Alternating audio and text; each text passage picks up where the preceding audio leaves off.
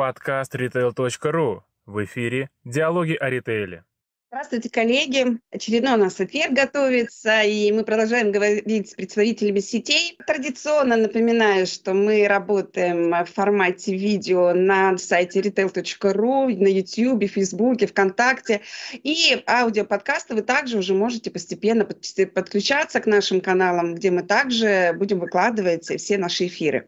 Подпишитесь, чтобы не пропустить новые выпуски. С нами, например, на YouTube уже более трех тысяч, а, аудитория уже более трех тысяч человек, что весьма приятно, а, потому что всего лишь, э, ну, не очень давно мы начали так активно заниматься нашим каналом. Э, выпуск очередной раз проходит при поддержке фирмы 1С и технической поддержке Мегаполис Медиа.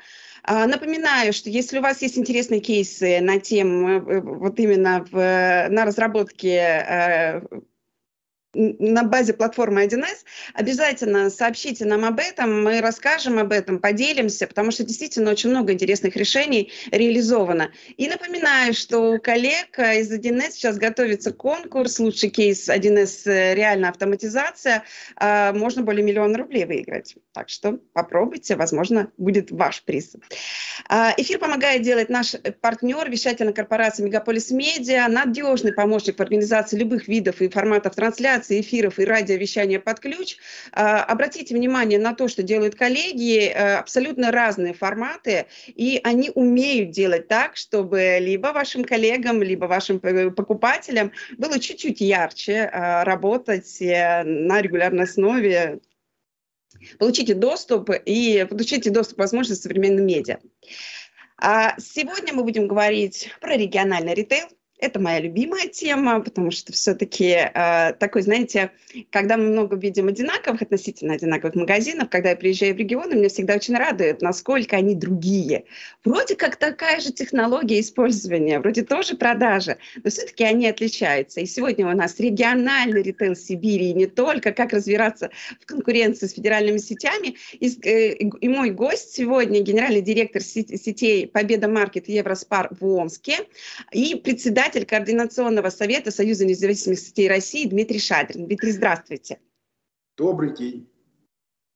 А, Дмитрий, а, мы так с вами более-менее регулярно встречаемся, и в апреле месяце в рамках мероприятия Retail Tech моя коллега а, разговаривала с вами, уже немножечко снимала какую-то первую информацию, ну, может быть, не первую, да, по поводу того, как действует, э, как работает сейчас ваша сеть, ваши сети.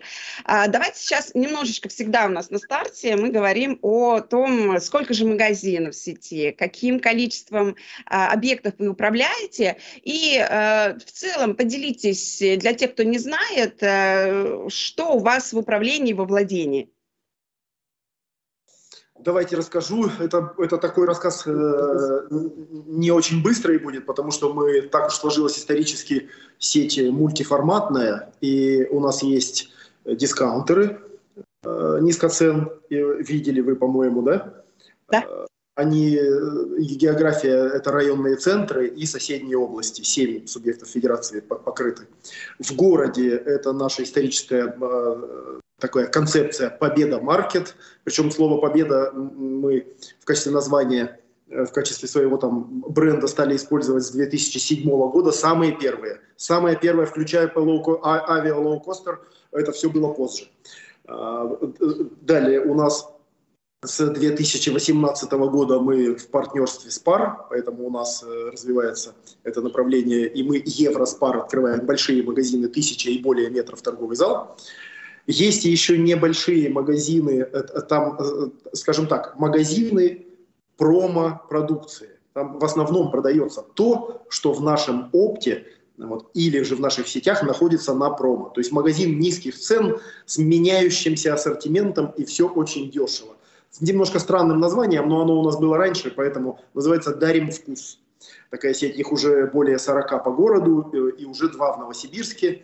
Вот. И есть у нас еще в Северном Казахстане э, сеть, э, сейчас более 30 магазинов, называется Инмарт. Сеть магазинов у дома, средняя площадь 400 э, квадратных метров, торговый зал. Вот такое наше а, хозяйство. Ого. А низкоцен сколько у нас сейчас? 75 магазинов, насколько я помню. 74, по-моему. чуть-чуть, да? Э, получается 6 евроспаров, 74 э, низкоцена, 24 победа маркета. победы. 24 победа маркета. Слушайте, ну вот это такое обширное хозяйство. А, и, э, скажем, ну, вот в силу того, что вы уже давно работаете на рынке, а каким, ну, естественно, вот вопрос, который направля, напрашивается следом, а как вы сегментируете вашу аудиторию, особенно а, среди тех магазинов, которые в одном годе, городе работают, да? И а, давайте немножко про самого покупателя поговорим. Как вы их э, выделяете и почему именно такие магазины сейчас создаются или развивались, если ну, вот хороший вопрос, Наталья. И, и, и это всем всегда интересно, вот как создать себя, да? что, что, за, что за концепцию, вот, вот как ее составить с небес, с потолка, из чьих-то научных трудов. Вот откуда возьмется концепция? И вопрос очень сложный. И нужно, чтобы эта концепция была востребована у покупателей. Мы создавали их как каким-то образом, есть всегда какой-то исторический путь, опытным путем. То есть мы что-то прибавляли, убавляли, или думали, может быть, какая есть, какая потребность есть нереализованная. Или эту потребность нереализованную нам кто-то как-то подсказывал. Мы прочитывали это где-то, прочитывали э, в, прессе о российских э, наших коллегах и зарубежных. Или черпали прямо от, от покупателей в магазинах. И вообще это такая очень интересная вещь. Вот мы же дальше будем говорить про региональный, региональный ритейл. Как он борется что за такие решения он находит, чтобы выживать. И вот мое наблюдение последних, я не знаю, ну, ну, двух-трех лет, то, что вот это концептуальное наполнение э, вашего, э, ну, ваших объектов, вашей сети, ваших нескольких сетей, это всегда симбиоз из множества. А что мы имеем? Мы имеем собственное производство. И все в какой-то степени этим занимаются. Мы имеем общий ассортимент и цену. Да? Уровень цены вашего магазина, уровень сервиса в вашем магазине, э, категория герой какая-то. Да? Это СП. Внутри СП вот у нас это выпечка. У довольно сильная СП, но у нас э, в спарах и в победах очень сильная многоассортиментная выпечка. У, у кого-то есть другие локомотивы, у кого-то алкоголь, у кого-то фрукты, овощи, у кого-то молочка – и если, смотрите, если цифр у нас э, арабских от 0 до 9, а из них сочетание, сочетание цифр ну, огромное, да, или там 26 букв в латинском алфавите, 33 в русском, а сколько слов? Так вот, это сочетание различных различных отделов, там, где ты исторически силен, там, где тебе показалось нужно нажать. Вот из этого состоят все наши сети, большие и маленькие, да? включая понятие первой цены, включая, включая понятие премиум обслуживания премиум ассортимента в азбуке или в гурме. Да? Это всегда сочетание, и вот задача – найди свое индивидуальное сочетание. Их невероятно много, нереально много, и поэтому неисчерпаемо вот это неисчерпаемое Э, концептуальность. Да? Предложи что-то новое. А как это у кого складывается, все по-разному. Есть специалисты, есть пекари, есть колбасники, есть мясники у кого-то, кто-то по рыбе. Вот помните, у нас э, э новый формат рыбного магазина развивает Полина э, Киселева в Москве. Да, вот кто бы подумал, да, вот развивается рыбный формат. И вот этих, я говорю, что весь вопрос в сочетание, которое вы дадите и которое так в какой-то степени понравится покупателю. Вот я вам предложил так, такую, э, э, э такую модель, да, оцените. Да, но на самом деле а, как раз и когда мы гуляем по региональным магазинам, это очень сильно проявляется. Конечно же, другой ассортимент мы точно наблюдаем. И э, э, вот э, я прилетала, когда в Омск, я действительно летела смотреть ваше открытие там, шестого магазина Евроспара и была крайне удивлена месторасположением этого магазина, потому что ну, все-таки такое было, ну, ну, с одной стороны, вроде как окружено большим количеством магазинов, ну, домов, но с другой стороны, там пути такие не очень очевидные, потому что нужно через дороги перейти. И э, тут, знаете, как бы вопрос, ну, place, место, да, оно одно из ключевых для магазинов, ну, последнее время особенно, да. А, но а, я, наверное, здесь больше проговорю такой вопрос. А что для вас легче сейчас в открытии? Открыть а, довольно такой насыщенным оборудованием с определенными ценностями Евроспар потому что у него есть определенный такой посыл, да, или, например, тот же низкоцен или, там, не знаю, Победу Маркет, где, может быть, не так нужно заботиться о каких-то ну, технологических инновациях или там, ну, я, я так предполагаю, по крайней мере. Вот что для вас, э, что для вас сложнее или проще, или, ну, вот поделитесь вот какой, каким-то мнением на эту тему. Ну, отвечу я на этот вопрос. Всегда сложнее открыть тот э, магазин, где больше реализовано функций, где больше техники, где больше, очень важный момент, где больше нужно профессионального персонала. Это огромная проблема, его нужно найти, его нужно под себя обучить. Поэтому э, на сегодняшний день Евроспар это, это наиболее сложная подготовка, наиболее сложное открытие. Первый Евроспар мы открывали целый год. Мы, мы год э, постигали концепцию, мы проникались, мы э, много нового для себя нашли. Спасибо коллегам, которые нас обучали. Сейчас мы готовы э, их тиражировать. Не всегда под это находится место. Вот мы проверили один, один такой момент неудачным образом. Нам казалось, и наши там коллеги советовали некоторые, что э, открыв магазин, наполненный фишками, кулинарными островами, готовкой прямо в зале, э, различными специалитетами на окраине, это людям понравится, потому что люди с небольшим достатком, живущие на окраинах, тоже хотят все это иметь и будут покупать, может быть, будет низкий и средний чек, пониже средний чек, но востребованность будет и будет окупаться. Не получилось. Окраинные, вот такие многоассортиментные хорошо оформленные, с, оборудованием, с готовкой в зале, с премиум, с премиум товарами, все-таки работают на окраине туго, и будем там эту составляющую сокращать. Вот знали, знали бы раньше, открыли бы там Победа Маркет, это более такой э, народного исполнения и народного ассортимента магазина.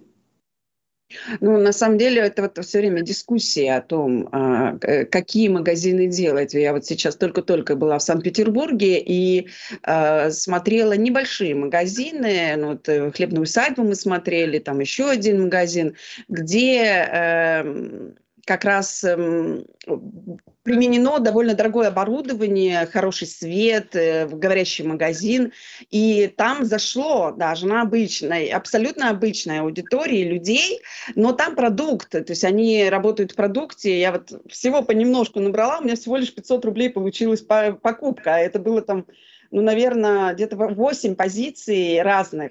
То есть они э, за счет того, что цена, э, скажем, не очень высокая, но это все готово, их продукция, да, то есть это практически не используется э, продукция поставщиков. И вот в данном случае у них взлетело. И вот этот вопрос, пока не попробуешь, не получится понять, действительно, взлетит, не взлетит, да-да, Наталья, у нас э, личный опыт, опыт наших коллег из Союза сетей – нужно пробовать. Нет такой аудитории, нет такой окраины, нет такой деревни, где бы вы не могли найти то, что нужно. Нужно найти и дать то, что нужно. Не нужно давать того, чего не нужно. Это не успех. Поиск – это такая вещь сложная. Нужно быть терпеливым, нужно не отчаиваться э, один, два, три, четыре, пять раз ошибиться. Ну, нужно двигаться дальше. То есть а, а, каждое десятое ваше действие, каждый десятый эксперимент в среднем, он становится успешным. И поэтому надо иметь способность 9 неудач э, пережить, но, конечно, это должны быть такие неудачи, которые вас не разоряют. Поэтому вот мой всем совет, и сами мы примерно так и действуем. Угу. А, но вот а сколько времени вам потребовалось э, для понимания того, что вот тот объект, на котором вы сейчас открыли Евроспар, все-таки было правильно там Победу Маркет? Ну вот сколько? Это, у вас же всего два года Евроспар развивается, три. Но я, я так, такой вывод сделал не по тому магазину, а, где вы были, вот, mm-hmm. по другому. Вот. Э, тот магазин на Суворова 89, он растет. Он растет и сейчас работает на там, 75% от своей плановой цифры, и мы думаем, что он все-таки доберется. Замечательно. Хорошо, а давайте немножечко поговорим про такое злободневное, мы уже слово «победа» заметили, да? На самом деле про нейминг. Нейминг, который помогает продвигаться, и нейминг, который мешает продвигаться. Как, э, какова история э, у вас именно создания такого названия, почему оно такое стало? И ну, у вас это довольно любопытно, потому что мы уже в кулуарах об этом поговорили, это действительно любопытно, как создаются названия, и которые в итоге э, генерируют очень много смысла в дальнейшем. Ну да, про, у, у Победы есть своя история, у возникновения этого слова. Э, у нас вообще мы начинали в, две, в, в 2000 году с нас, наша сеть называлась «Наш магазин». Вот, э, она тоже выплыла из некоего исторического такого вот э, восприятия э, «пойду в наш магазин». Когда, знаете, магазин у дома пристроен, еще в советское время вот, было понятие «наш магазин». Я не знаю, это только в Омске или все-таки, мне кажется, по всей стране было понятие «наш магазин». Вот мы и назвались. Э, и в 2007 в 2008 годах у нас родилась концепция дискаунтера. Причем это было очень удачно. В 2007 году мы первые дискаунтеры запустили, назвали их «Еда» тремя словами. Вот, вот, ну, так назвали «Еда», потому что хотели, чтобы было все очень просто. Просто еда и недорого, дискаунтер.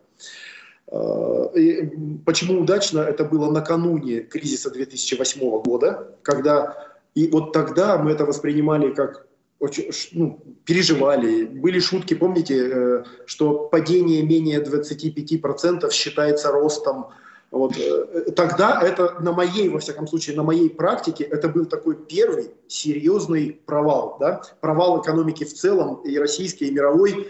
И вот такой опыт. Сейчас этого опыта выживания и внутренней готовности к различным событиям э, экономическим гораздо выше. Главное тут не расстраиваться, да, сделать правильные выводы и всегда быть к этому готовым и иметь резервы. Резервы по всем по параметрам.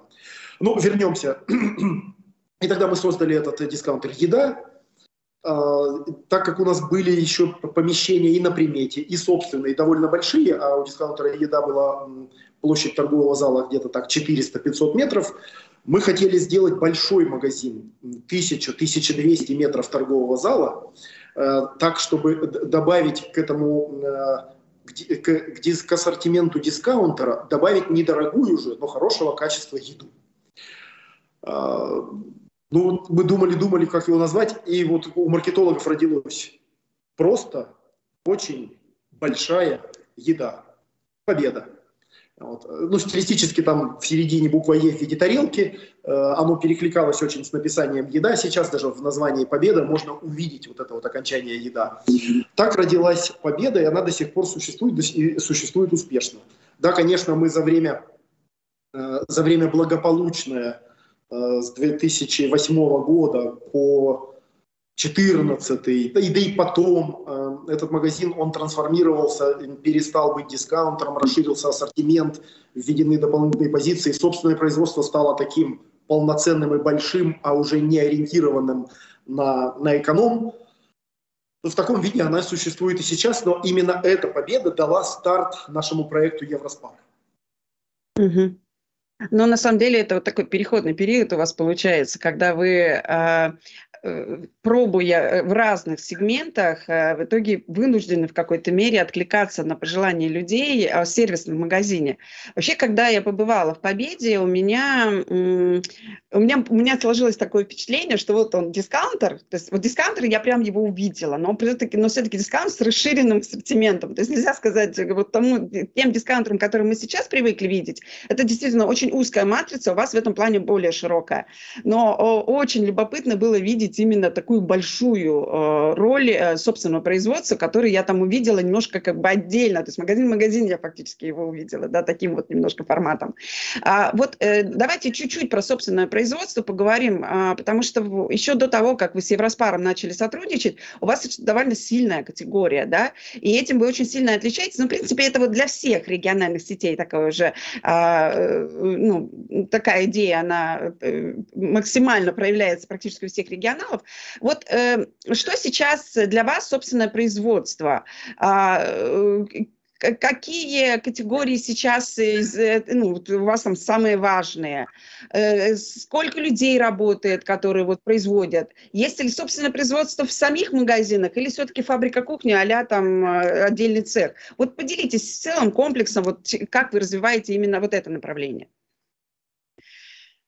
Ну вот, э, с, с того времени, как появилась и мы активно развивали и увеличивалось количество побед, да, конечно, там э, значительную долю занимало собственное производство. И, и в, в таком сложно подбирать определение не в премиальном виде, но э, мы, мы всегда старались делать это в таком в домашнем виде.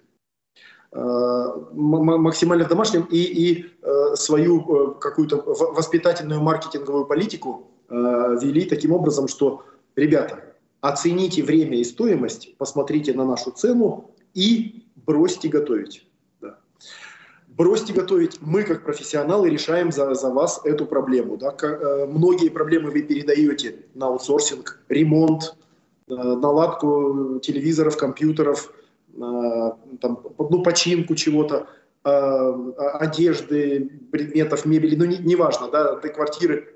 Мы, задача, отдайте на аутсорсинг эту функцию. Мужчины, освободите жен, женщины, отдайте это самостоятельно на аутсорсинг нам. Вот. В этой концепции держались. Вот, вот прям это, это было интересно. Наш коллектив на наших ассортиментных комитетах, этих дегустационных, вот э, создавали, э, создавали рецептуры, чтобы это было и недорого, и вкусно. Это тяжело.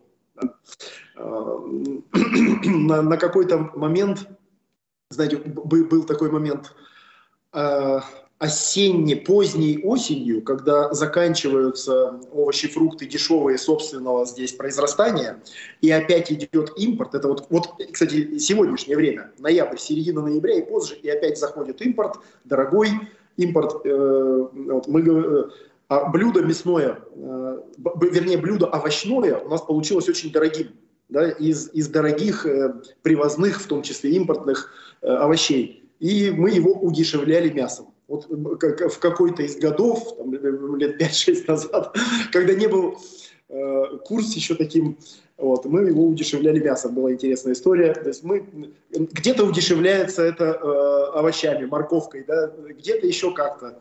Вот. Э, постоянно следим на регулярные дегустационные комитеты, постоянно следим за, за качеством, собираем э, отзывы от людей. Вот в, в, таком, в такой парадигме развивается это собственное производство, и у нас нет единой, одной, одной единственной фабрики кухни. У нас э, в крупных магазинах, при гипермаркетах, в нашем понимании гипермаркет, это наша внутренняя терминология, да, это, это просто большой магазин, 4000 метров торговый зал торговый зал только. Общая площадь этого объекта 6,5, потому что там, ну, кроме подсобок самого магазина, там э, большие э, как раз таки пищевые цеха, и таких больших пищевых цехов у нас три. Вот, и э, еще в двух магазинах чуть меньше. В общем, всего у нас пять почти полноценных цехов, и они перекрестным образом различную продукцию делают. Эта продукция попадает в конечном счете во все 30 магазинов Победа Маркеты и Евроспар. Э, э, это, кстати, это большая работа. Никто в городе Омске не делает ни такой ассортимент э, готовой еды, ни такой тоннаж готовой еды. И у нас ежедневно делается 500-600 наименований, а вообще, скажем так, в 500-600 наименований готовых блюд. Да? И вообще у нас в запасе ну, там что-то три с половиной тысячи рецептур, большая база данных. И мы, мы делаем, да, нас навел э, вот это, домосидя, домосидя, домосидячий 20 год, если так разрешить выразиться, он навел нас на то, э, что нужно людей как-то веселить, предоставить им какую-то кухню. И у нас из 2020 года родились фестивали. Фестивали кухон. Вот сейчас у нас идет э, фестиваль грузинской кухни. Если бы вы были у нас, могли бы попробовать различные блюда. Вроде бы вот с понедельника начался, идет, говорят, успешно. А, э, с точки зрения тренда сейчас на готовую еду, которую вы там уже активно промоутируете на, ваших покупателей, но все-таки, э, если раньше мы преимущественно видели там большое количество салатных, там накрытых, э, накрытых таких витрин, а, то сейчас мы очень много видим, по крайней мере здесь, вот уже в центральной России, в Москве в частности, а, там в Питере, мы видим очень много упакованной еды. Как у вас с этим обстоят дела? Как покупатели меняют, не меняют свои привычки. Для них все-таки привычнее подойти к прилавку и попросить, чтобы им положили необходимое количество салата или там второго, или все-таки уже прямой наводкой идут к витринам, где э, упакованная еда? Нет, мы, мы все-таки здесь, э, это, это провинциальный такой почерк, это большая еда на витринах, э, в больших гастроемкостях, и мы накладываем это, сейчас вы меня поймете, накладываем это в самые-самые недорогие пластиковые контейнера. И вот у нас стоит такая конструкция из нескольких контейнеров. Один самый маленький на, на 150-200 грамм, э, он, он номер один, и потом номер два, и номер три, и номер четыре, и номер пять, и номер шесть, на куда идет 2 килограмма салата. Написано «Выбери свой контейнер», да, это человек выбирает. Туда, туда он уже он видит зрительно, что вот столько он получит того, того продукта, того салата, того блюда, которое он э, просит. И мы уже, не, мы уже ориентируемся не по граммам, да, мне грамм 300, а мне говорят, мне контейнер номер два. И э, эта история у нас в Омске привычная, ей больше 15 лет. Вот. И это получается дешевле. Это получается э, готовая упаковка, хорошая готовая упаковка, она стоит дороже. И, наверное, это все-таки больше столичный вариант. Ну, мы, пока, мы пока работаем по старинке, и наша выкладка – в, в запаянные, в том числе в вакуум. Э, мы покупали эту линию э, выкладка в холодильную горку и организация там места продажи вот, готовой еды пошло не очень. Вот mm-hmm. такая вот особенность. Ну, это к вопросу о том, насколько у нас разнообразный ритейл э, в зависимости от региона. И э, под, единую гребенку э, применять те тренды, которые явно уже отражены в Москве, ну, не всегда успешно можно уже в других регионах. Это мы все время с коллегами там разговариваем, потому что иногда говорят, вау, у нас там, там взлетело. Я говорю, ребят, аккуратно, аккуратно. Иногда но все-таки на другом регионе может просто действительно не пойти. Услышала, это интересный момент – еще мы, мы знаете, мы, мы хорошо, что нам есть куда ездить. Например, в Москву. И там смотреть вот опыт, опыт неких передовых коллег. И в данном случае это не, не вот э, впрямую сети, э, продовольственные сети, как, как перекресток или ну, как азбука вкуса, а еще в Москве очень много сетевых решений, типа, знаете, там, э, лавка братьев Караваевых или Буркина Фасоль, Слышали про такую? Или Арамье, э, еще что-то есть. И там мы черпаем, вот мы смотрим, берем, пробуем, черпаем рецептуры. Вот. В Москве очень много новых, интересных, модных рецептур. Мы их оттуда, конечно же, тоже стараемся брать, здесь адаптируем, что-то в чистом виде, что-то перерабатываем, ну и, уж прошу прощения, удешевляем. Все-таки спрос и региональный кошелек, он не московский. Я много времени провожу в Москве, знаю э, московского покупателя. Наш не, не, не такой оборотистый, и поэтому мы работаем с тем покупателем, который есть. Ну да, и цены, особенно на хлебную продукцию, когда увидела, для меня было, не, у меня не складывается понимание, как можно на таких ценах еще и заработать, честно вам скажу. Все-таки э, вот э, ваша такая самая яркая категория, это категория хлеба.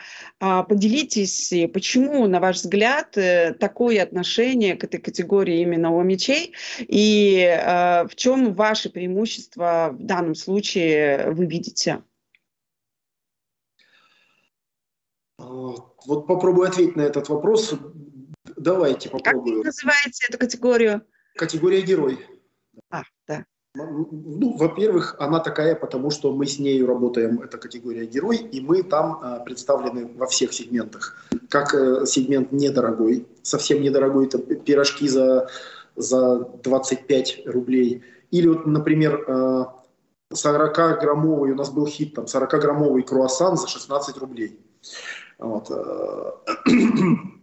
Булочка чесночная, я даже сейчас не помню, сколько она стоит, но тоже какие-то копейки. Ой, ну булочка чесночная – это отдельная история в моем понимании, потому что я реально вокруг этой булочки чесночной ходила, ходила, и все-таки она мне приехала в Москву к нашему уже местному московскому борщу, потому что, ну, невозможно было пройти мимо, настолько она, э, ну, как бы источает ароматы, которые, как однозначно, хочется купить. И это отдельная история, как мы это упаковывали с вашими чтобы все-таки провести в самолете. Вот, ну, конечно, удивительная вещь. Да. Э, и, и ассортимент некий средний, где э, это, это такой доминирующий, э, наиболее, наиболее дающий наибольшую выручку, ну и не без, не без интересного, рецеп, исторически рецептурного, дорогого достаточно хлеба, подовые хлеба в, на, на подах, вот в этих в немецких печах, на камне, которые производятся вот с такими дырками, с, с таким вот ароматом, э, с хрустящей корочкой, это тоже все есть. И вот, ну, люди, люди понимают, люди привыкли, что здесь никто не знает, наверное, так как, как мы сейчас оперируем этим понятием, словосочетанием категория герой, люди просто знают, что там ассортимент выпечки любой, э, сытной, сладкой, с начинками, без начинок, много, и там уже себе люди нашли какие-то свои э, э, ну, нужные им продукты, как-то они их чередуют, и с, с, с нужной э, в нужном количестве мы это все стараемся производить. Понятно, что где-то что-то приходится списывать, не, не всегда угадаешь по количеству. А что касается в данном случае с индустриальным хлебом и вообще как бы с поставщиками, которые традиционно поставляют именно вот индустриальный хлеб, в данном случае они просто, а, ну скажем так, они у вас э, ну, имеют все-таки и полку и прочее, но а, как вы делите таких э, покупателей, когда они к вам приходят уже за готовый только вот пахнущей выпечкой, которая только-только появилась, и э, упакованным хлебом, который приезжает? Вот как зарабатывать получается вашим партнерам в данном случае? На, на, на полке у нас остались только базовые сорта, базовые сорта с омских хлебозаводов. Больше нам уже не требуется. Причем по некоторым э, позициям мы конкурируем по цене, при этом не получая, например, дотации на муку, угу. той, которая была в 2020 году, пандемийное время. Но, возможно, это работа с издержками. Потому что угу. у нас последние 10 лет точно эта э, полка, хлебная полка от внешнего поставщика, она все время уменьшается, уменьшается, уменьшается. И здесь мы и угадываем покупательские э, предпочтения тоже. Покупатель, в общем-то, предпочитает нашу продукцию. Угу. А, и чтобы завершить уже тему, собственно, производства, она связана еще с тем, что сейчас идет активный тренд на формирование. Вот вы сейчас назвали, что у вас 5, 5 площадок, да, с которых вы логистикой в итоге развозите во все магазины.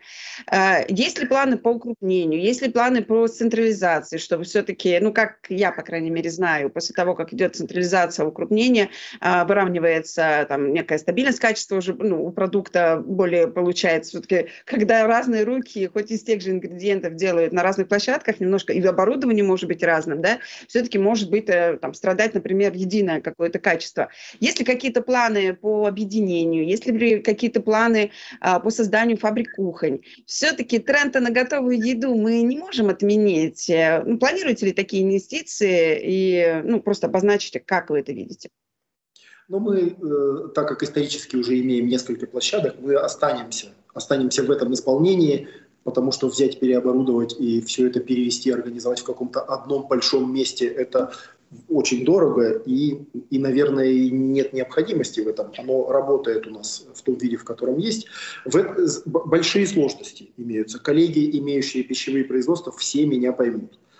Когда особенно сложности с учетом, с учетом перемещения ингредиентов, да, полуфабрикатов из одного производства на доработку на другом производстве – все это непросто, и вот слава богу, что здесь э, есть и опыт, и подобралась команда, которая способна с этим работать. Это, это, это очень непростая вещь. 500, 500 позиций, это, конечно, впечатляет. Да, это очень непростая вещь, но теперь мы уже в этом, в этом скажем так, в этом исполнении э, производственном останемся. Мы, мы просто добавляем э, к, к нашим цехам или пристраиваем рядом Вот. у нас еще есть у некоторых цехов есть запасы площадей, где могут оказаться дополнительные производства. Мы думаем насчет э, какого-то своего собственного колбасного, но не, не того, не массового, а какого-то специфического. Может быть разделка, э, разделка на запчасти курей и из этих запчастей различные специалитеты, то есть крылышки, ножки, какие-то прочие изделия в различных э, исполнениях, маринадах и так далее. Вот такие планы. Ну и мы здесь, э, в чем плюс э, Союза независимых сетей, мы меняемся.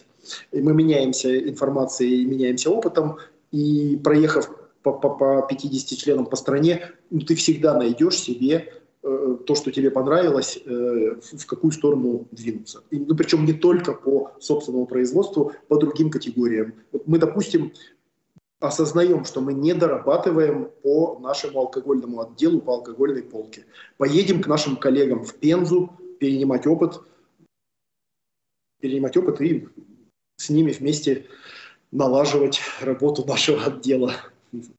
Понятно. Ну, а, как раз вы уже а, затронули э, вопрос, скажем так, принимания опыта, с одной стороны, а с другой стороны, это все на фоне все-таки конкуренции с федеральными сетями. Да? Так какова сейчас картина на вашем региональном рынке, как она меняется? А, и вы знаете, если немножечко ну, ретроспективу, как вы готовились к тому, что вы приехали, потому что все равно еще у нас Дальний Восток, они еще готовятся пока что, да, когда дойдут э, федералы, и дойдут ли все-таки у всех один и тот же вопрос.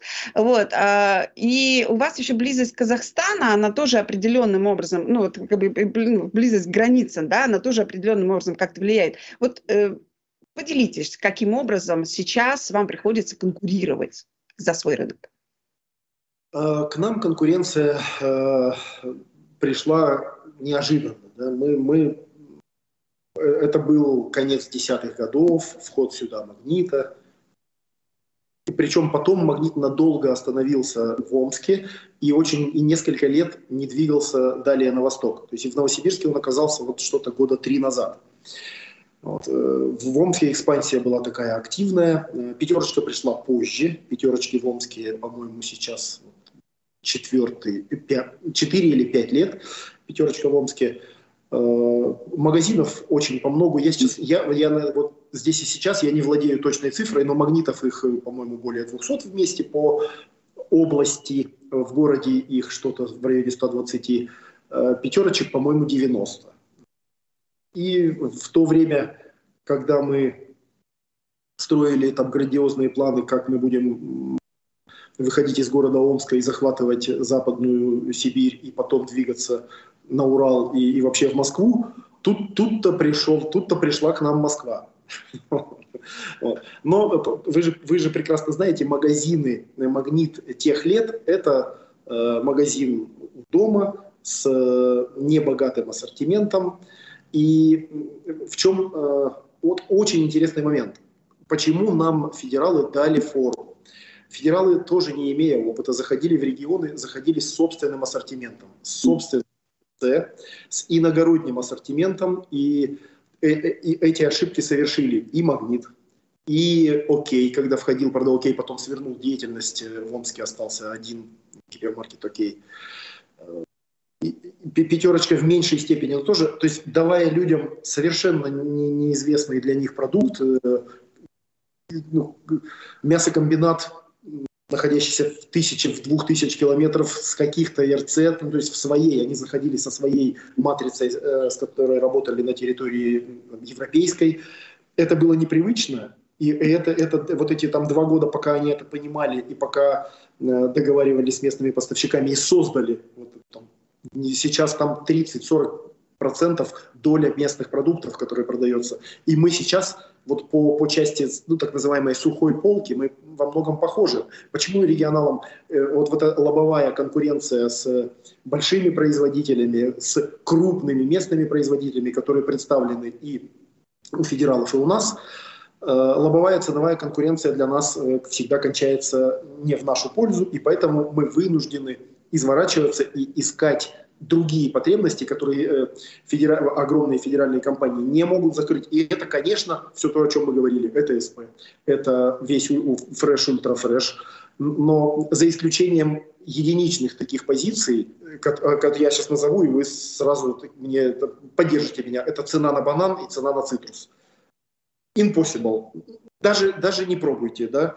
Может быть, нам чем-то поможет э, наша, наша там дальнейшая стратегия на совместный закуп.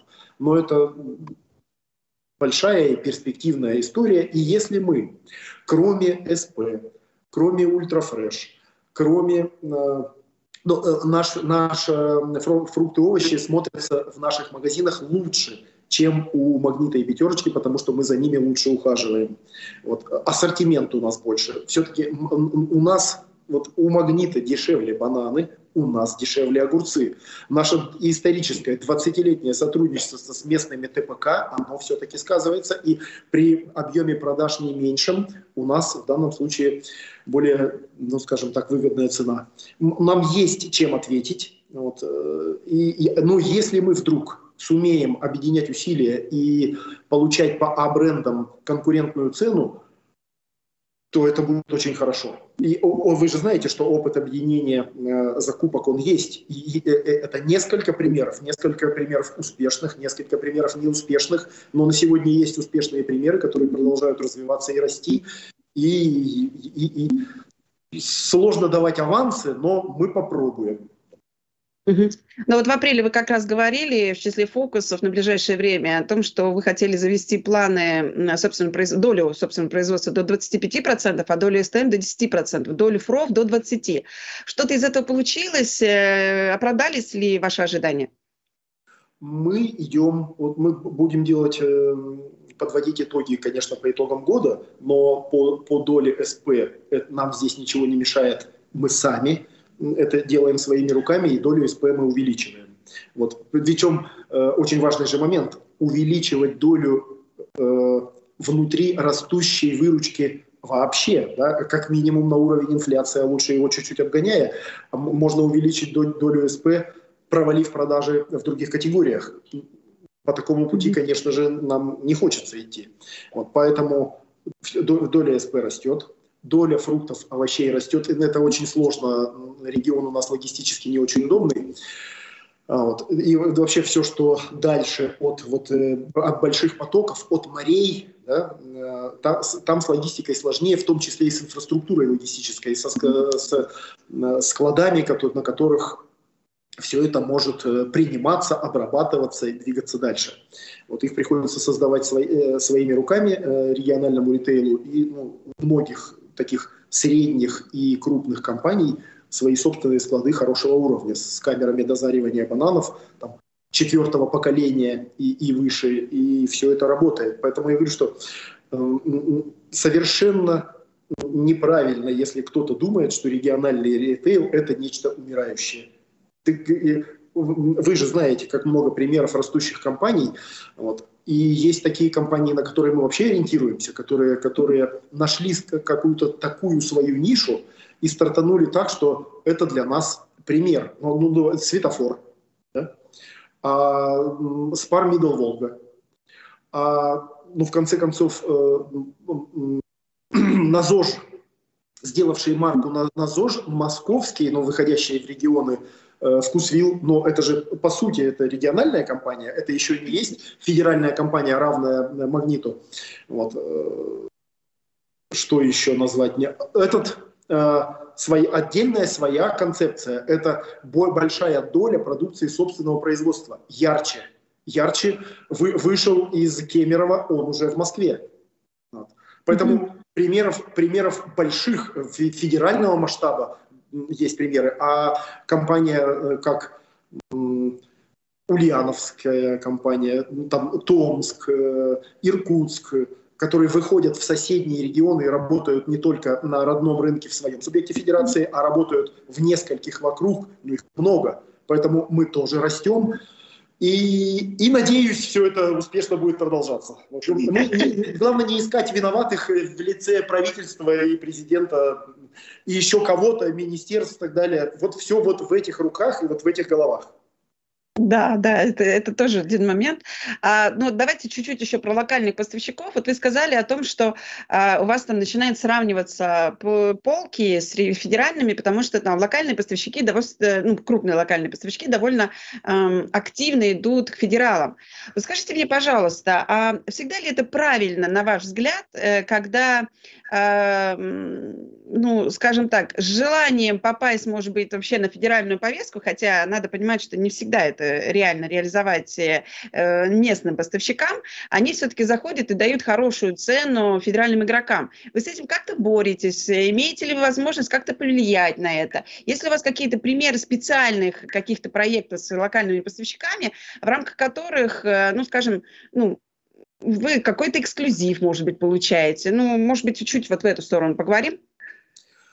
Это в основном переговорная работа. Это в основном переговорная работа, как э, с местными поставщиками это проще, если вы для них значимая, сдаете значимый объем реализации. И ну, для небольших, для средних местных поставщиков местные же сети – это и, и надежда, и опора, и это большой, объемный и хорошо организованный доступ к покупателям. Вот. Есть э, крупный региональный производитель, да, который работает на несколько регионов и который поставляет, закрывает какой-то куст региональный у федеральных сетей. Вот. Они иногда отдают предпочтение федеральным сетям и, и дают цену ниже. И у, у нас есть такой пример, там в Омске мы с одной компанией работали там с начала 2000-х, и, в общем-то, они ну, поднимались вместе, развивали продажи, и потом, когда такое случилось, мы там выходили на сложные переговоры, э, ну и, скажем так, некоего компромисса добились. И вот я должен важный момент сказать. Есть много у нас помощников, в том числе вот в политических кругах и, и в Госдуме, и в виде Ирины Яровой. Э, и, например, вот, вот на прошлой неделе, 18 ноября было заседание общественного совета при Федеральной антимонопольной службе. И там, был, там такая инициатива. Ее э, продвигает, предложила ее Дыбова Елена Николаевна э, взять, э, принять решение на законодательном уровне и зафиксировать долю поставок от регионального товаропроизводителя в сети. И я давал там свое мнение, что это вроде как и привлекательно звучит для малых, средних, там, региональных сетей, но это невозможно. Мы, мы не можем по этому пути идти, это всегда переговорный процесс, и, и здесь очень велико разнообразие. Ну, к примеру, э, какой-то серьезный региональный поставщик, имеющий значительную долю, ну, не знаю, 30% на региональном рынке – кто сказал, что 30% э, у него должна быть доля у меня в сети в Евроспар? Если, например, и начинаются многочисленные нюансы. Может быть, он работает в эконом-сегменте, а у меня премиум. А может быть, он работает э, в каком-то традиционном сегменте, а у меня ЗОЖ.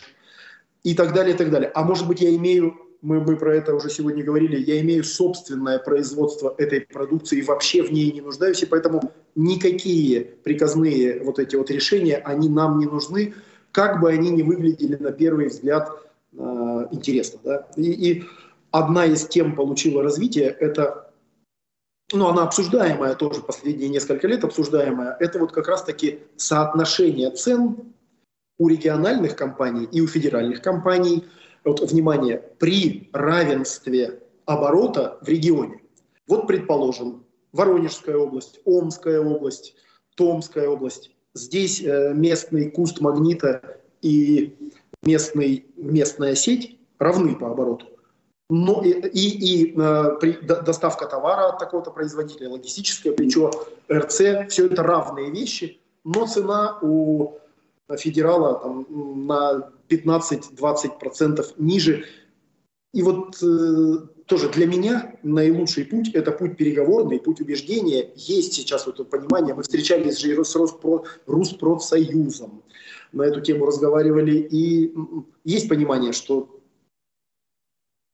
по идее должно быть, по идее должно быть одинаково. Но и антимонопольный комитет вроде как решил проработать, есть ли тут для него скажем так, есть ли тут для него работа, фактура. Но, повторюсь, мы хотели бы идти по-бизнесменски, по договоренности, а не путем принятия каких-то законодательных решений. Они в конечном счете всегда как-то боком оказываются. Ну, потому что э, я вспоминаю, когда когда-то началась история с законом о торговле, да, где у нас, соответственно, э, в итоге поставщикам еще сложнее стало работать в какой-то мере с сетями, вот, в части исполнения всех вот этих моментов. А еще один момент, нельзя не тронуть э, тему СТМ. А, ваш коллега Олег Пономарев рассказывал в одном из наших эфиров, также вот, который был записан в апреле, что к приходу федералов у себя в Калининграде СПАР укреплял отношения с местными местными поставщиками, разрабатывая огромную линейку СТМ чтобы, условно говоря, дать, не дать федералам в том числе зайти в эту категорию. Вот вы э, по теме СТМ э, в какой момент начали заниматься? Потому что я лично не увидела какого-то большого ассортимента у вас собственной торговой марки. И какое у вас по этому поводу мнение? Будете вкладываться так, как сейчас вот вкладываются практически все сети? Все даже вот онлайн-игроки сейчас активно развивают собственную торговую марку. Как вы в этом плане себя чувствуете и видите планы? Мы занимаемся этим не так давно, три года, и не очень э, больших результатов достигли. У нас на сегодня доля собственных СТМ в продаже 3%. Это очень немного, хотелось бы 15. Да, есть сети региональные, у которых вот, там, 15 э, процентов, может быть, чуть больше. Вот, не, даже вот я назову этих э, передовиков, э, это Спар Мидл Волга, Альберт Геннадьевич Гусев, там очень активно эта работа ведется. Что для этого нужно? Для этого, конечно, нужен в первую очередь достаточно солидный оборот, чтобы делать солидные заказы, и производитель, он же будущий поставщик в одном лице, дал вам интересную цену. Вот. Дальше выбирается по STM стратегия. Их может быть несколько. Может быть стратегия первой цены, может быть стратегия э, качества, наилучшего качества, может быть стратегия э, новизны продукта, да, отлича, стратегия отличающегося продукта. Э, э, и, как мы в самом начале говорили, может быть какой-то симбиоз. Вот. Но в любом случае без достаточного объема реализации э, заказать и сделать эффективный СТМ сложно, если не сказать невозможно. Поэтому региональные сети к этому приходят позже, да? либо с ростом собственным, либо есть же тоже у нас опыт э, кооперации в этом, и мы, мы тоже, мы по-прежнему, вот я не буду врать, мы по-прежнему в начале пути. Вот большое, э, большое дело, большой, вот скажем так, опыт и, и такой скачок дало, дало партнерство с паром. STM Spar, с ним работают все партнеры, и это успешно развивается, и именно доля STM Spar, она у нас э, внутри вообще продаж STM наиболее велика. Да, у нас э, так потихонечку уже близится время, а при этом у меня еще столько вопросов не задано. Плюс я вижу, что коллеги пишут еще и в, э, вопросы в чате под э, видео. Давайте попробуем сейчас немножечко ускориться. И еще все-таки я должна эти вопросы позадавать. А, в апреле вы говорили о перезапуске программы лояльности. Что удалось в этом направлении сделать? И э, ну, какой ваш путь в этом плане? Мы запустили свою программу лояльности, э, мы создали э, ну, вот в программе лояльности, в ней, давайте так, для неспециалистов и для специалистов, она, из чего вообще складывается э, эта работа? Это, это первое. Сама по себе программная и техническая возможность. Да? Это та машина, на которой у вас идет весь учет, Э, идет аналитика, идет регистрация, идет накопление и так далее. Технический вопрос. Второй вопрос маркетинговый. А что именно? Какой интерес покупателю вы даете? Да? Какой там набор будет реализован инструментов? Какой ценовой момент? Да? Как, как, какой наборный, одно к одному, там, два по цене одного и прочие-прочие вещи, будет ли там и какая доля будет индивидуальных предложений. Да, способен ли ваш технический движок э, Э, анализировать и без вашего участия руками, а это невозможно, потому что это десятки и сотни тысяч покупателей, делать предложение.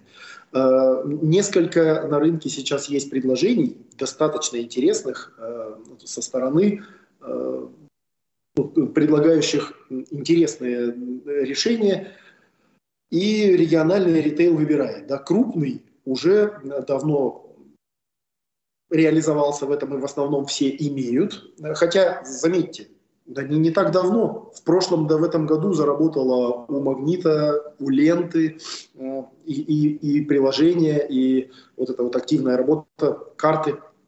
Ну, карты у Ленты были давно, но они были в своем таком специфическом исполнении, да. Вот. У многих наших партнеров эти программы уже заработали год-полтора. Вот у нас мы запустили 1 октября этого года. И мы, мы сейчас имеем 50 тысяч карт. Э, мы запустили только по Евроспарам пока. Сейчас у нас будет э, с 1 декабря второй раунд запуска по всем победам. Ну, думаю, что мы э, к маю будем иметь порядка 250-300 тысяч карт по Омской области. Ну и это уже будет совсем другая работы с покупателем? Скорее в сторону персонализированных скидок или все-таки э, вот в какую сторону смотрите? Потому что сейчас же больше персонализированная какая-то история реализовывается, э, ну, уже приучают к этому покупателей, и чтобы не давать вот эти веерные скидки всем. Э, веерные скидки всем, они тоже работают. Это дороже гораздо, да, дать всем 7% или дать только избранным каким-то, по, какой, по каким-то видам продукции, вот не в бровь, а в глаз, дать только им 7%. Да? Вот. Но, однако, веерные они тоже работают, и я не буду забегать вперед, нам нужно еще научиться э, с этим работать, работать с индивидуальными предложениями, потому что вот таких вот вещей, когда когда в рекламе мы слышим, что индивидуальное предложение, а мой один знакомый, и вы его тоже хорошо знаете, не буду сейчас называть, он разрешения мне на это не давал, он говорит, вот такая-то сеть, магазин у меня у дома, я, я туда хожу, и вдруг мне приходит предложение, вот такая-то, такой-то, такой-то хлеб специально для вас. Так у меня вообще на глютен аллергия, и я хлеб этот не ем, и почему он вдруг специально для меня, я так и не понял. И поэтому вот этих шишек мы, наверное, тоже набьем, как набили и другие, но не будем просто этого бояться. Ну да, мы сейчас э, наблюдаем, на самом деле, э, трансформации не только в, э, в FMCG-секторе касаемо карт лояльности. У многих только начинает кто-то, да, а кто-то, наоборот, уже сильно трансформировался. И обратная история, когда уже перестают там спецпредложения в том числе работать. Но это вот называется история про будущее.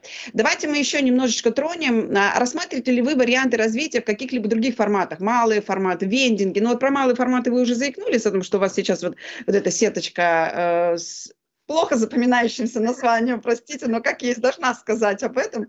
А, а, и вот, ну, вендинги, вот эту историю вы как-то рассматриваете для инвестиций и развития? Нет, мы, мы лично нет. Нам своей той мультиформатности, которая на сегодня есть, вот так достаточно, и нужно бы с этим управиться. Mm-hmm. Вендинг э, по регионам я пока не очень верю, так же, как и доставка по регионам, вы, может быть, у меня об этом будете спрашивать. Доставка по регионам пока работает, что там по регионам? Ни у одного крупного доставщика пока нет э, в той заветной строчке в отчетности, в строчке прибыль, пока нет никакой цифры, вернее, есть, но со знаком минус. Вот. И знаете вы этого, не знаете ли, но вот сейчас э, это такое начало конца Э, вот этих высоких э, пузыристых оценочных историй. Да? 22 э, год, я так полагаю, будет все-таки годом приземления и годом переосмысления. Все-таки это чего-то стоит или нет. Причем не только по э, хай-тек компаниям, по компаниям доставки, у которых минусы в балансах, да, но и, например, уже очень много разговоров насчет того, а действительно ли это мегапрорыв, и решение проблемы – это наши электромобили с их э, литий-ионными аккумуляторами, которые потом надо куда-то девать. А они настолько грязные, что может быть, может быть продолжать ездить на бензине. Угу, угу. Ну, это такие вот уже сразу затронули да. несколько тем устойчивого развития в том числе. Да, ну да, да, про доставку хотела спрашивать, вы фактически уже ответили, а, и как бы понятно, что в центральной России, вот в частности, в той же Москве, там, Питере, народ очень привык уже пользоваться этими технологиями, но вот я как тоже как бы со стороны бизнеса, я каждый раз удивляюсь, потому что чуть-чуть трогала в свое время, еще до того, как вот эта эпоха пришла, а, e-commerce, э, потому что я помню просто элементарно всегда накладные расходы на курьера, они все-таки дорогие. А тут мы еще сейчас видим и большую историю с э, а, изменением стоимости в зарплате курьеров, да, про которую сейчас э, только ленивый не говорит. И как поломался рынок здесь и насколько сейчас все испытывают в этом плане сложности, это действительно уже такая открытая история, говорят многие. А, давайте еще поговорим. А вот э, а в целом, вот в вендинге собираетесь, малые форматы уже делаете, а новые регионы для себя планируете открывать? Не знаю, там, условно, Тюмень. Да, мы хотели бы с форматом Евроспар двинуться в Тюмень, но нам нужно еще э, достичь внутреннего совершенства, организационного, учетного, менеджерского, э, так чтобы, так, чтобы, выйдя в новое направление, там не захлебнуться, а эффективно действовать. А если не Тюмень, то какие-то еще города рассматриваете? то все города, которые вокруг Омска, вот можно по карте смотреть, рассматриваем. В данный момент в Новосибирск вышел наш коллега из Томска, но мы можем там э, работать по сублицензии от него, и вряд ли он будет против, то есть можно, можно договориться. Так интересно. То есть, если в дальнейшем э, через какое-то время может получиться так, что мы можем зайти в вашего производства магазин, в производство магазин Ламы? Ну, в смысле, вот ну, Евроспар, который... Наталья, при хорошей фантазии, почему нет? Хорошо, посмотрим, да. Ну, вспомним об этом через некоторое время. А какие, какие еще в целом вы сервисы для покупателей, в целом, какие еще есть у вас сервисы для покупателей, какие технологии вы хотели бы внедрить для того, чтобы ну, быть действительно тем основным магазином и той основной сетью, ради которой люди выбирают свой поход в магазин? Ну, вот это прямо хороший вопрос. Над этим все время болит голова. Я отвечу, э, что мы занимаемся вот теми же вещами, которые у, у, у многих ну, федералов, в частности, у московских компаний уже реализованы. Это, например, ну, ну, конечно же, кассы самообслуживания. Вот мы, мы их сейчас активно ставим, мы уже освоили эту тему, нашим покупателям уже нравится. Вот у нас целый график оснащения магазинов кассами самообслуживания. Да, в эту сторону идем. Есть у нас э, такие коллеги в Союзе, которые говорят, а зачем вы занимаетесь э, э, этой промежуточной, э, этим промежуточным решением и сравнивают кассы самообслуживания с пейджерами, которые появились и через короткое время исчезли и агитируют нас за э, развитие сервиса Scan Go. Когда, когда тебе не нужно покупать кассу, дорогостоящее э, оборудование, не нужно ни кассу, ни бокс, ни кассира а вы работаете с тем, что человек купил сам себе телефон, установил ваше э, значит, приложение и выполняет работу кассира сам, и выполняет расчетную функцию сам, считывает. И при этом, конечно, все говорят о э, возможном росте процента хищений, покупательских хищений. Но кассы, сам опыт, опыт э, работы применения касс самообслуживания показал, что воровство покупателей не увеличивается. Отлично. Э, у нас нет богатого, даже у федеральных компаний на сегодня нет опыта оцифрованного уже применения Scan and Go. Это, это прям такие эпизодические, единичные случаи на сегодня. Но мы хотим, тоже хотим пробовать.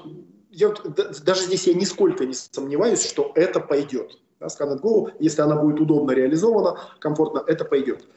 А вот дальше, что такое образ будущего магазина? Вот сейчас кафе, да, и только ленивые их не делают. Э, кофемашины, э, которые мы пробовали заряжать даже уже матчей, но матча у нас, честно говоря, не пошла. Вот это, эту зеленую жижу пока Омск не принял, э, скажу я вам так.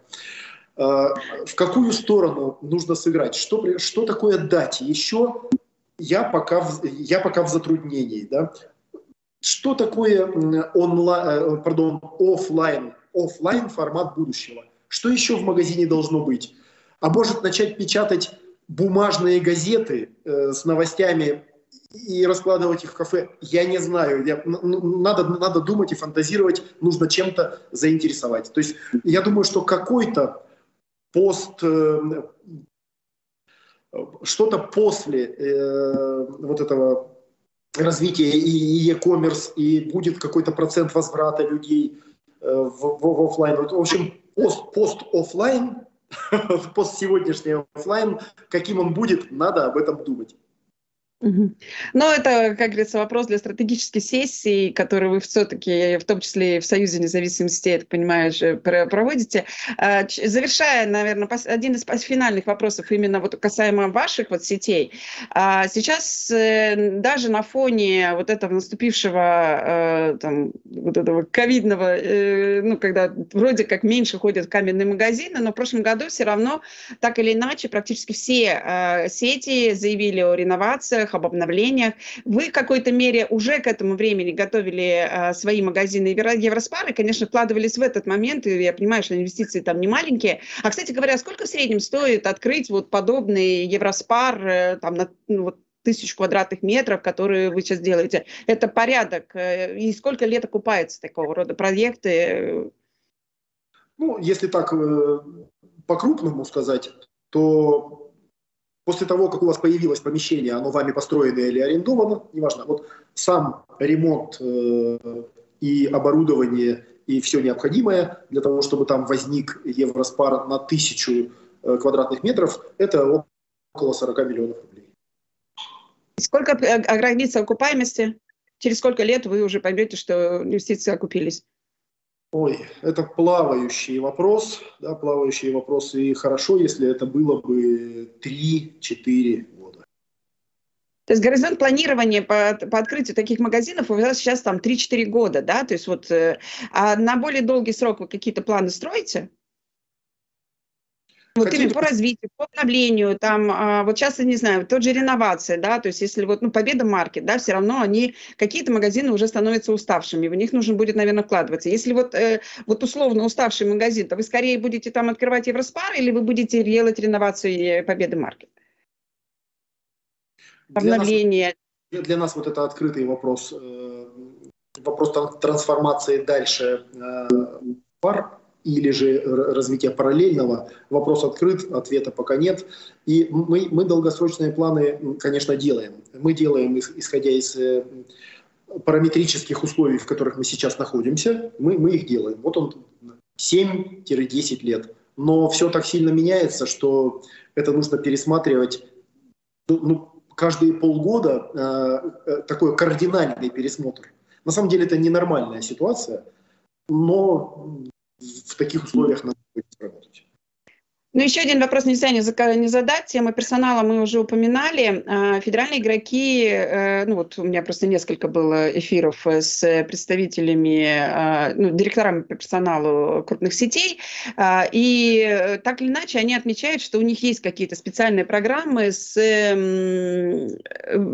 обучающими какими-то там вузами, с колледжами. Там. Э, у вас есть какие-то программы с, на местном уровне по развитию развитию а, необходимых людей для вас, да, то есть чтобы создавался персонал не только лично вами уже внутри, когда вы уже при, приняли в компанию, но и заранее а, обучали ваших, ну вот будущих э, э, специалистов, будущих э, работников в, друг, в вузах. Вот есть ли у вас какие-то такие программы долгосрочного плана развития своего будущего персонала? Ну, в вузах, наверное, точно нет. И в вузах, мне кажется, и у федеральных компаний. Ну, вузовские специалисты, да. а вот, э, вот этот вот среднеспециальный персонал, как раз таки продавцы, работники торговых залов, продавцы, кассиры, э, которых готовят э, в училищах, в техникумах. Разговор на эту тему какой-то шел, но мне кажется, пока только разговор, в том числе, мне кажется, и на федеральном уровне. Uh-huh, uh-huh. Поняла. А, а если вот с точки зрения вас как э, работодателя, э, вот э, какие возможности есть сейчас у там, среднего, высшего звена э, развиваться именно в вашей сети? Э, кого вы, например, там, не знаю, приглашаете сейчас? Э, какие возможности есть роста на, людей на местах? Или все-таки вы будете ну, приглашать откуда-то, ну, все равно вот роль, э, роль э, активных, хороших, развивающих специалистов, э, в том числе управленческого уровня, но она очень высока в э, таких сетях. Как у вас сейчас обстоят именно с персоналом дела?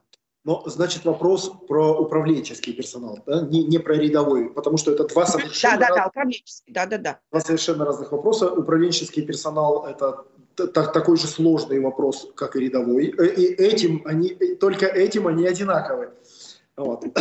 Поиск э, способного обучаться, самообучаться – воспринимать э, окружающую среду в ее изменениях, да, э, находить общий язык с коллегами, потому что никто из регионалов, в общем-то, не экономит на организации перекрестного опыления и обучения сотрудников друг об друга, э, поездки, общение. Нужны люди, нужны люди открытые, способные информацию воспринимать, анализировать и во что-то конкретное, в какие-то конкретные решения воплощать. Вот. Ну, э, наверное, общими словами отделываюсь, потому что сложно здесь ответить конкретно. Э, люди, люди по-прежнему, э, как там говорил Иосиф Виссарионович, кадры решают все, или кто это? Кто это говорил? По-прежнему кадры решают все, и команда решает все. Без команды ничего ты не можешь сделать, естественно. Ну и давайте сейчас э, перейдем к тем вопросам, которые мы подготовили все-таки к вам, как э, председателю Координационного совета Союза независимости России. А, у нас в прошлом году состоялся эфир с Иваном Бабухадзе, и чуть-чуть буквально подскажите, как изменился за год э, состав Союза, сколько сетей сейчас в него входит, и появились ли какие-то новые географические места на карте, которые вы закрыли, и появились там ваши партнеры? Да, Союз, э, видите, Союз за, две, двух, э, за 2020 и 2021 год, он изменился, э, состав его изменился, однако же количество участников осталось тем же. Да, это на сегодня 46 компаний, потому что часть компаний выбыла, часть компаний прибыла. Да? Mm-hmm. Еще далеко не все, не весь региональный ритейл нами охвачен и, наверное, это наша недоработка. Не, не, не нашли еще там, нужных слов, э, а кто-то просто не нуждается. Вот. Четко, если видит четко свою стратегию, э, развивается, и, и, и ему не, не требуется какого-то вмешательства извне, то, то он не ищет этих контактов. Да? Но большинство все-таки этих контактов ищет. И ну, на сегодня у нас порядка 10 компаний думающих, думающих, э, которые, возможно, окажутся уже в 20 в конце этого года или в 2022 году нашими вы упоминали э, в эфире, что вы там регулярно друг от дружки учитесь. А вот, может быть, там, не знаю, один-два кейса можете назвать, э, чему конкретно вы, например, учили, научились у кого-то или там посоветовали внутри, и это взлетело с одной локации, там, с одного города, а на другом городе это тоже взлетело? Ну, э, смотрите, есть такие вещи, которые почти не оцифровываются. Это когда ездят персонал друг к другу, смотрят рецептуры, смотрят э, хиты продаж у, у коллег в соседних регионах, ну или в дальних регионах, например, поездка из Омской области в Калининград. Да? Э, э, обучают друг друга, э, дальше внедряют эти, эти рецептуры здесь. Потом мы друг у друга смотрим, я вижу, что это, это это дает эффект, но это вот сложно оцифровать. Это мы, кто какое оборудование использует, кто где у кого и с какими скидками это покупает, кто какое программное обеспечение использует и внутри этого программного обеспечения какие есть ходы и лайфхаки. Очень важный момент. Не сидеть, не выдумывать это самому, если где-то это решено, можно сделать. Когда-то, одна, когда-то давно, э, в первом десятилетии, мы получили качественный скачок, когда поехали к коллегам и увидели у них и такую работу, когда оприходование товара не в каждом магазине, а в магазине только пересчет, и электронная накладная улетает в центральный офис, и там сидит штат операторов, и штат операторов, и эта функция централизована. Мы это сделали, и у нас э, из на тот момент ну, магазинов было больше, но маленьких, да, из 40 магазинов из штата в 80 э, операторов возник штат в офисе из 12 операторов. Вот, вот такая была э, такая была оптимизация Однако же сейчас у нас из штата из 12 операторов осталось 6 операторов, ну потому что ЭДО. Да, EDI и ЭДО, это уже все работает в электронном виде, это уже информационные технологии. И вот э, оглядываясь назад, на 20 лет назад, какой путь пройден, это вот действительно интересно, что было, как мы работали 20 лет назад, по сути, вручную, как мы работаем сейчас, но это только доказывает, что вот нужно быть открытым к новым решениям, и, и нужно это все это новое осваивать и друг у друга учиться. Uh-huh, у федеральных компаний в частности, они на самом деле локомотив, у них ресурсы, у них возможности все это создавать, эти программы создавать, внедрять, испытывать, и потом они, э, ну мы это признаем, это нормально, и потом они уже достаются нам, потому что они не, ну, не остаются тайны этих компаний. Есть люди, которые это создают, люди э, уходят, люди приходят, люди создают собственные компании. Если они это разрабатывали, они там создают собственные бизнесы, передают это уже в виде уменьшенных коробочных решений э, региональному ритейлу. И это, конечно, для нас очень хорошо. Но на тему, на самом деле, того, каким образом а, ритейл настоящего существует э, в региональных компаниях, то есть вот те технологии, которые используют независимые сети, мы очень надеемся поговорить в апреле, опять же, уже в традиционном, в какой-то мере, а, формате а, на мероприятии Retail Tech. Так что у кого есть чем поделиться какими-то интересными технологиями, которыми вы там переопылились, и они внедрились, то милости просим. Я с удовольствием поговорю об этом и продумаем, какого рода кейсы и выступления сожалению, у нас могут быть там. Вот. А давайте мы чуть-чуть еще про Союз. Э, вот вы уже заикались на тему общей там закупочной силы. А в апреле вы упоминали, что занимаетесь данным вопросом, но есть препятствия со стороны ФАС. Что-то сдвинулось с мертвой точки? Есть какие-то уже ну, решения и начинаете ли вы работать? Да, сдвинулось. Мы получили письменные разъяснения ФАС о том, что воспринимается, что и как воспринимается, и что э, какими могут быть э, эти закупочные союзы, как они должны выглядеть, как они, э, ну, рекомендации по их структурированию, в каком виде они должны работать, для того, чтобы это не было нарушением антимонопольного законодательства. В общем, сейчас это находится, вот, вот именно сейчас это находится вот на рассмотрении у юристов сетей, собственно, в, в этот понедельник мы между собой общались на эту тему. Э, то, то есть на сегодня инструментарий у нас есть. Дальше вопрос за нашей организованностью, э, над тем, чтобы суметь э, объединить и менеджерские силы, э, выработать э, закупаемый ассортимент, согласовать на него цены, объединить финансы, но и выработать логистическую цепочку, как это будет куплено и как это коллегам будет доставлено. Все это, все это большая куча конкретных вопросов, которые нужно решать, и они, конечно, не мгновенно решаются. Но и Эдека, и французская Интермарше тоже делались не, не за один год. Это уж совершенно точно.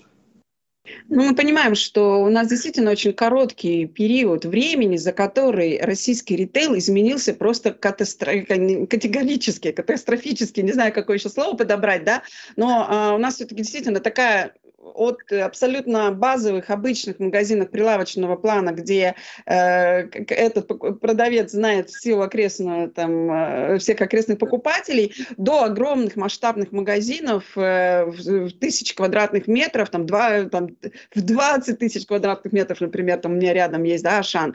Э, и это все э, абсолютно разные технологии, разное количество людей работает, абсолютно разные связки. И вот все этой истории нам приходится разбираться и применять какие-то тренды оттуда сюда, да. Ну, я просто к тому, что действительно, когда вот за такой короткий период времени, ну, в истории 20 лет это немного. То есть мы пару лет назад мы отмечали 20-летие retail.ru и разговаривали о том, какую трансформацию произош... провели мы за это время, вот наш российский ритейл. И, э, конечно, хочется быстрее, это действительно, и хочется какие-то более там серьезные результаты увидеть у, э, в том числе Союза, чтобы он был более влиятельный, может быть, более где-то влиятельной э, структурой, да, которая позволит нам не допустить ситуации, э, ну, слишком ну, чтобы э, одинаковости какого-то ритейла, да, все-таки хотелось бы, чтобы разнообразие ритейла продолжало раз, э, оставаться, и чтобы было, условно, не скучно ходить в окрестные магазины. Все-таки крупный игрок не всегда может вот соблюсти этот момент. Да, Наталья, однажды, лет, лет пять назад, э, Виктор Леонидович Евтухов, наш курирующий замминистра промышленности и торговли, он на неделе российского ритейла э, в, дискуссии, в пленарной дискуссии он задал вопрос, что, коллеги, ну а ну, речь шла о том, что вот э, исчезают, э, уходят с рынка региональные сети, то-то, то-то. Он говорил, а сколько, вот, коллеги, сколько нужно сетей? Вот сколько нужно сетей в стране? Сколько? Три, пять, десять? Кто мне на этот вопрос даст ответ? Вот, допустим, вот есть у вас ответ на этот вопрос? Нет? У меня есть ну, я же должен э, искать э, ответ. Я считаю, что вот чем больше, тем лучше. Чем пусть будет, вот сколько бы ни было, пусть будет больших федеральных. Э, хорошо, когда их много, а не когда их две. Когда их много, э, когда есть э, X5, когда есть э, магнит, когда есть лента, когда есть Ашан, э, ну, когда есть вот теперь, теперь э, ну, теперь Дикси относится к Магниту, и когда все они, пусть их будет десяток, и, и эти 10 хотят э, занимать 25% рынка в стране, и они между собой борются. Это конкуренция, и это хорошо, потому что их в конечном счете все равно будет оставаться, если не 10, то 8, э, будут расти какие-то региональные. Вот. И, и историю последнего времени вы тоже знаете, что из э, большой ассоциации Аккорд, где федеральный ритейл сосредоточен, там 25 или 26 компаний, но из них только из них 13 компаний было э, продовольственных, фудовых, да, фуд ритейл. Э, сейчас их не 13, сейчас их 11 потому что там перестала существовать Билла, она вошла в ленту, да, и Дикси теперь принадлежит магниту. Так вот их стало 11, и, и по большим компаниям трансформация тоже идет. Ну и, и пусть будет в каждом регионе по нескольку региональных компаний. И я считаю это плохо, когда в регионе осталась одна региональная компания или не осталось совсем это плохо. Да? Должно быть вот это местное разнообразие, и компании должны быть большие, большие, средние, маленькие, и тогда будет больше того самого разнообразия, той самобытности, национальных рецептур, местных рецептур, да? Э, чтобы, открыв глаза, не было ощущения, что ты не понимаешь, где ты находишься по ассортименту, ты не можешь сориентироваться. Ты в Москве, в Нью-Йорке, в Токио, в Новосибирске или в Воронеже. Да? Он везде одинаковый, Кока-Кола и Данон. Нет мы хотели бы видеть разнообразие вот это вот во всем, во всем рецептурном многообразии, историческом, да, вот, э, кухне национальной, прочей. И давайте последние уже два вопроса, наверное. А, вот как раз вы заикнулись о том, что не только фудовые сети. Вот ваш, э, в прошлом году Иван упоминал, что а, в ряды Союза могут также вступить производители или нон-фуд сети. Двинулись ли, есть ли какие-то в этом плане изменения? Появились ли действительно э, производители и, соответственно, нон-фуд сети? Нет, не появилось пока все-таки не, взрос... не пошла эта тема, понятно. И э, так, у меня сейчас есть несколько вопросов. Вот один из вопросов меня заинтересовал, мне хочется задать его. Имеется ли у сетей все-таки зависимость от Союза независимых сетей или цели определяются самостоятельно, то есть именно сетями? А, еще раз, для чего создан Союз? Для противодействия федералам или совместных закупок? Но это не от меня вопрос, это уже вопрос из аудитории все-таки в первую очередь для обмена опытом. Для обмена опытом и помощи коллегам в решении вот тех или иных вопросов, которые они еще сами не решили, а в другой сети эти вопросы решены. И, и, может, и может быть что-то наоборот. Равного уровня сети, но в одной сильнее IT команда, в другой сильнее торговая команда или маркетинговая команда. И тогда мы друг другу помогаем. А вот все, именно на этом вообще союз создавался. Да, 15 лет назад, 15,5 лет, мы в этом году уже 15-летие отмечали, именно mm-hmm. на этом дружба, дружба и общение с себе подобными. Вот. Все, все остальное это дополнялось, все это, все это вторичные, скажем так, э, вещи, это объединение закупок. Э, это важно, но это рождалось после. А вот это начальный вопрос касаемо зависимости э, вот сети, которая вошла в Союз, и вы как-то влияете на цели этой сети или нет? Или просто остается какие... Э, ну, то есть это все не зависит... Э, ну, то есть вы не насаждаете какое-то явное там, желание что-то сделать конкретной сети? Нет, нет. Э, это, это, скажем так, это открытая общественная организация без... Э, без правил, которые как-то ограничивают э, участников этой организации. Как-то, э, это не, не организация Варшавского договора, да, как вступил и, и держишься концепции, соблюдаешь правила. У нас есть лишь правила, правила порядочности. Угу. Угу. И планы и фокусы на 2022 год, пока что горизонтом планирования там, на ближайший год, как представители сети, там, резюмируя, и как председатели Союза, ну, Союза независимых сетей, обозначьте, пожалуйста, там, ключевые фокусные моменты, на которые будете максимально сосредотачиваться. Ну, конечно, это э, сохранение и увеличение доли оборота в, в, в общем розничном обороте страны, доли э, Союза независимых сетей как за счет роста доли существующих членов, так и за счет вступления новых. Да. Нам, конечно, тяжело по обороту побороться с э, союзом крупнейших федеральных компаний. И на, на сегодняшний день соотношение у нас такое, у них 5,3 э, где-то триллиона суммарное, у нас чуть, бол, чуть больше полтриллиона. Э, как я шутил, что когда считали в миллиардах и было 500 миллиардов, это звучало красиво для того, чтобы сравниться с аккорд, перешли на счет в триллионах, получилось 0,5. Звучит не так красиво, но уж как есть. Э, а вообще э, у нас розничный оборот, это, насколько я помню, 16 по 2020 году, у меня 2021 года нет данных, это 16,4 триллиона рублей. Поэтому вот там э, за пределами 5,3 аккорд и 0,5 триллиона Союз независимых сетей, там еще есть куда расти и развиваться. Но там есть большое количество э, тоже сетей, малых, э, малых и специфических сетей, про которые мы уже говорили.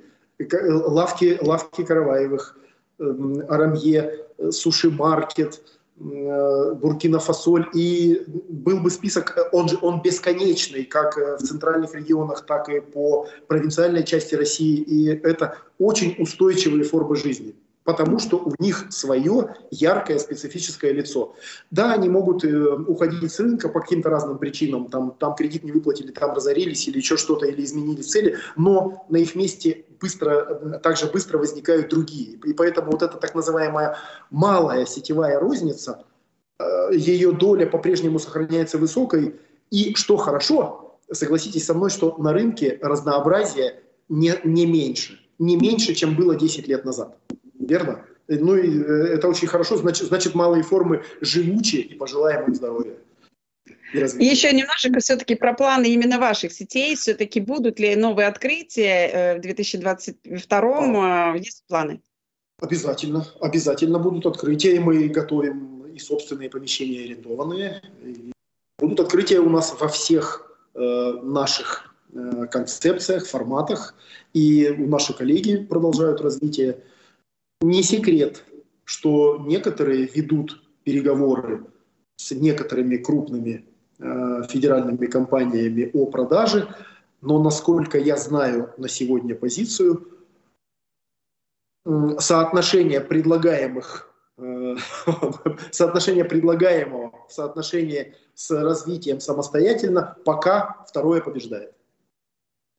Что ж, мы будем следить за этой информацией, а сейчас тем сетям, которые, э, которые нас, в том числе сейчас, представителями сетей, которые, э, которых нас сейчас слушают, а, хочу обратить внимание на то, что на сайте retail.ru есть специальный раздел, называется «Торговые сети» в разделе «Бизнес-центр», и там вы сами можете в том числе себе публиковать информацию. То есть мы, конечно, свою повестку иногда не всех можем взять, э, потому что она может быть не очень широкая, но все-таки оставляйте свой след цифровой цифровой э, на сайте retail.ru, для того, чтобы мы о вас тоже чуть-чуть больше знали, потому что вот эти наши там поездки в регионы нам чуть позволяют узнать о вас больше, но не всегда мы можем заглянуть в тот дальний регион или там куда-то еще доехать, особенно сейчас, да, к сожалению, там командировок чуть меньше стало, вот, так что проявляйтесь, я буду очень рада замечать новые сети, которые, которых по какой-то причине мы не знали, и рассказывайте о себе. Дмитрий, большое спасибо за то, что довольно плотно и много мы с вами сегодня поговорили. Успехов вам развития. И, знаете, такое некое пожелание, может быть, себе, своим коллегам по отрасли. Все-таки уже конец ноября, можно уже поздравления на следующий год делать. Желание. А, ну, учитывая, что другой возможности может и не предоставиться, то всем своим коллегам, которые и в Союзе, и не в Союзе, Желаю благополучия, желаю э, успехов в поиске тех решений, которые обеспечат э, стабильное, длительное развитие, востребованность у покупателя. И то, о чем мы должны думать, это как раз-таки о востребованности, о популярности, об одобрении э, со стороны своего покупателя. Да. Если это у нас будет, то приложится все необходимое для дальнейшей работы приложатся и необходимые банковские э, сервисы. Союз независимых сетей постарается обеспечить более комфортное существование с точки зрения федеральной нормативной базы. Мы сейчас вошли в такое состояние, когда участвуем во всех этих решениях и с нами советуются как экспертам. И не буду переходить на правительственные темы. Вот, э, все-таки в нашей деятельности важнее это, это вот мы сами, наша команда и на, настроение этой команды. Э, поэтому желаю, чтобы вы и ваши команды по-прежнему находились в состоянии придем и сделаем что угодно. И не страшен нам федеральный ритейл. Вот в таком состоянии будем держаться. Спасибо большое, Дмитрий. Ну что ж, еще один эфир состоялся. А, э, и я люблю говорить про региональный ритейл. Да, это моя такая, скажем, может быть, где-то слабость, да. Вот. А, я очень надеюсь, что у нас э, новые эфиры будут, в том числе э, содержание, содержание новых эфиров будет наполняться в том числе и региональной повесткой. Проявляйтесь, коллеги. Я буду только рада вас видеть в наших эфирах. В ближайшие дни расшифровка эфира у нас появится на сайте. Коллеги обработают все, что мы сейчас с Дмитрием э, поговорили. Прочитаете уже в виде текстового материала. А, мы уже, естественно, далее планируем эфиры, будем э, делиться. А, заглядывайте почаще в раздел видео, смотрите, смотрите именно как мы говорим, а не только читайте, потому что все-таки эмоции иногда через текст тут сложно передать. Напоминаю, а, напоминаю, что выпуск состоялся при поддержке фирмы 1С и напоминаю о том конкурсе, который есть у коллег.